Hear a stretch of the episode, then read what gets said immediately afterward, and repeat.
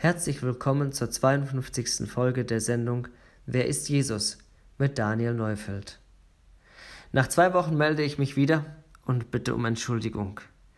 Am vergangenen Wochenende nahmen wir als Familie an einer Freizeit teil und mein Vornehmen, eine Folge aus dem Stegreif aufzunehmen, konnte ich nicht umsetzen. Beim letzten Mal hatten wir darüber gesprochen, dass Jesus Judas fortschickte, um mit seinen Jüngern, die ihm treu waren, den letzten Abend zu verbringen. Wir lesen also weiter. Als er nun hinausgegangen war, sprach Jesus, Jetzt ist der Sohn des Menschen verherrlicht, und Gott ist verherrlicht durch ihn. Wenn Gott verherrlicht ist durch ihn, so wird Gott auch ihn verherrlichen durch sich selbst, und er wird ihn sogleich verherrlichen. Johannes Kapitel 13, die Verse 31 bis 32. Fünfmal ist in diesem Vers die Rede von verherrlichen. Es ist ein zentraler Begriff in der Leidensgeschichte Jesu, wie Johannes sie beschreibt.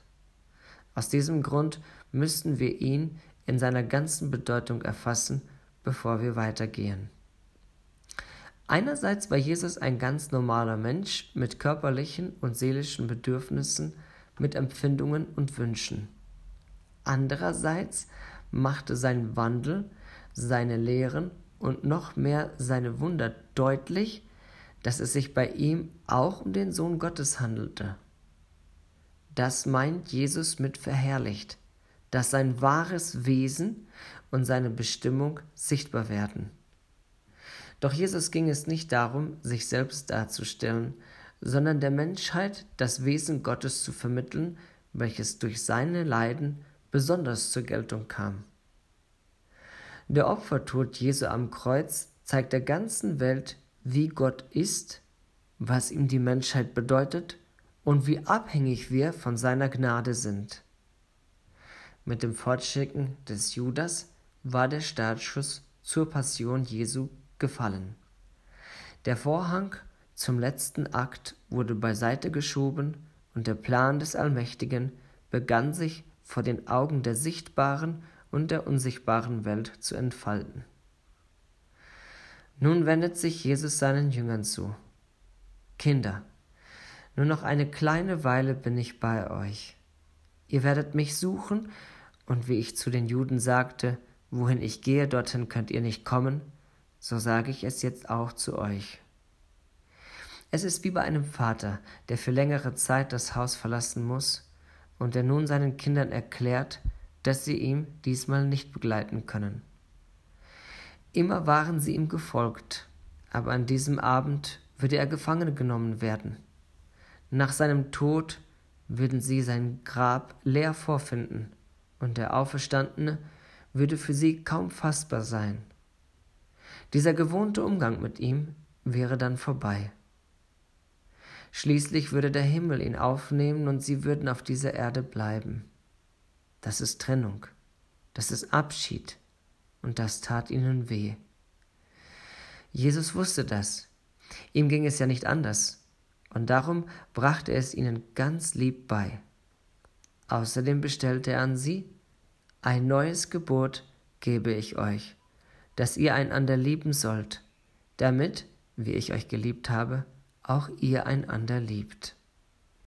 Um bei dem Bild des verreisenden Vaters zu bleiben.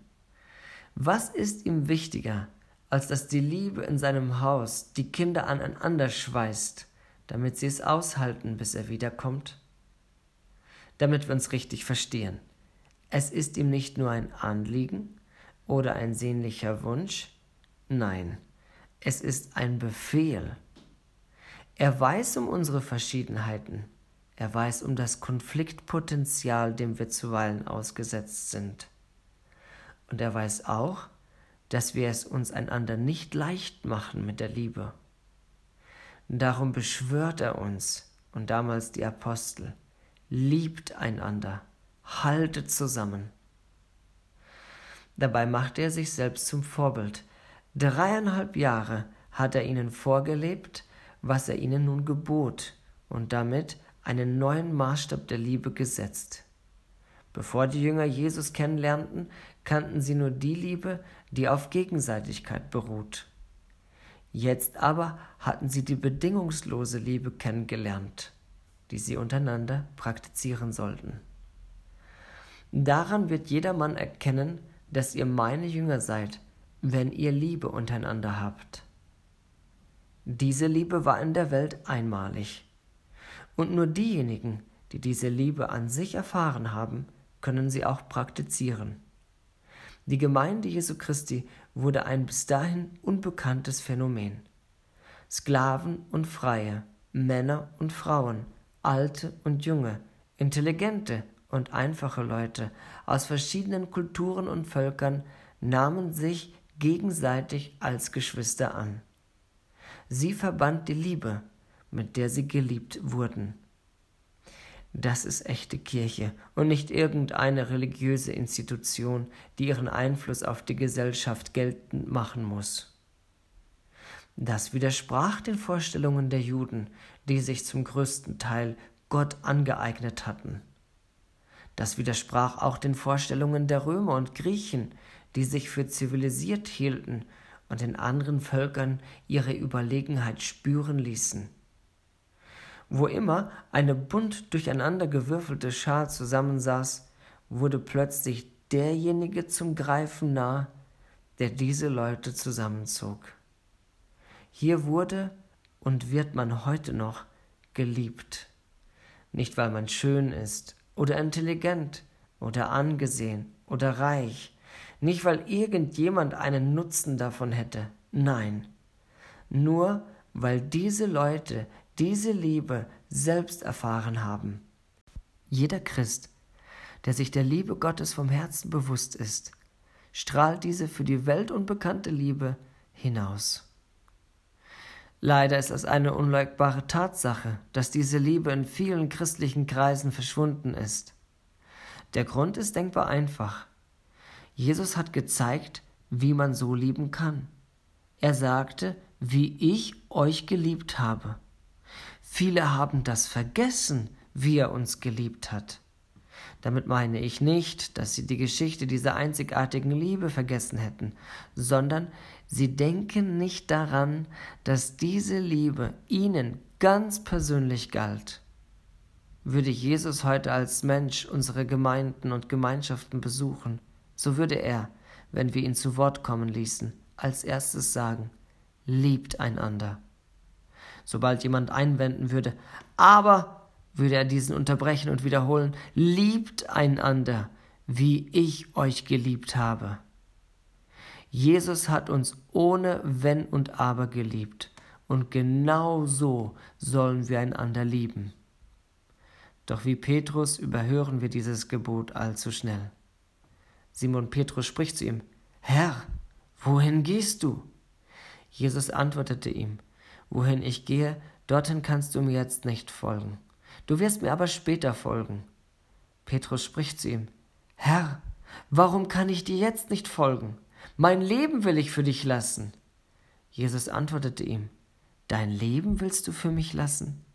Wahrlich, wahrlich, ich sage dir, der Hahn wird nicht krähen, bis du mich dreimal verleugnet hast. Der vorlaute Petrus konnte sich ein Leben ohne Jesus nicht vorstellen. Ich auch nicht. Er wollte immer bei ihm bleiben, selbst im Tod. Doch diese Aussage stellte Jesus in Frage. Warum eigentlich? Hat es nicht schon immer Menschen gegeben, die bereit waren, ihr Leben für ihr Land, ihre Nachkommen oder ihre Überzeugung zu opfern? Natürlich, das soll auch nicht bestritten werden. Jesus würde ihre Liebe jedoch auf die Probe stellen so dass sie im entscheidenden Moment nicht hinter ihm stehen, sondern fliehen und ihn im Stich lassen würden, weil sie sein Handeln nicht begreifen würden. Ja, es würde sogar so weit kommen, dass Petrus Jesus noch in derselben Nacht dreimal verleugnen würde. Und wir? Hätten wir Jesus auch verleugnet? Bestimmt. Und zwar aus demselben Grund, wenn wir ihn nicht verstehen könnten. Wir sind im Vorteil gegenüber Petrus, weil der Tod Jesu am Kreuz für uns keine Zweifel an seine Liebe bestehen lässt. Wenn aber die Leute, die Jesus nicht kennen, seine Liebe in uns nicht sehen, dann liegt es daran, dass uns wieder nicht bewusst ist, dass er uns geliebt hat. Ach, Jesus erwartete es auch nicht von Petrus, dass er tapfer zu ihm halten würde. Doch seit fast 2000 Jahren fließt das Blut derjenigen, die ihn über alles lieben und lieber sterben, als ihn zu verleugnen. Suchen Sie im Internet nach Christenverfolgung und es wird Ihnen bald klar sein, dass das 21. Jahrhundert keine Ausnahme ist. Folter, Schläge, Vergewaltigung, Vertreibung und Tod ertragen sie. Warum? Warum sind sie bereit, ihr Leben für Jesus zu geben? Weil ihnen der vor Augen steht, der sie bis in den Tod geliebt hat und um ihretwillen alles ertrug. Nein, das konnte Petrus nicht ahnen, nicht sehen, noch nicht verstehen. Aber später, sagte Jesus, wirst du mir dorthin folgen. Die Überlieferung bestätigt diese Worte. Ich danke für das Zuhören und wünsche Ihnen Gottes Segen. Bis zum nächsten Mal.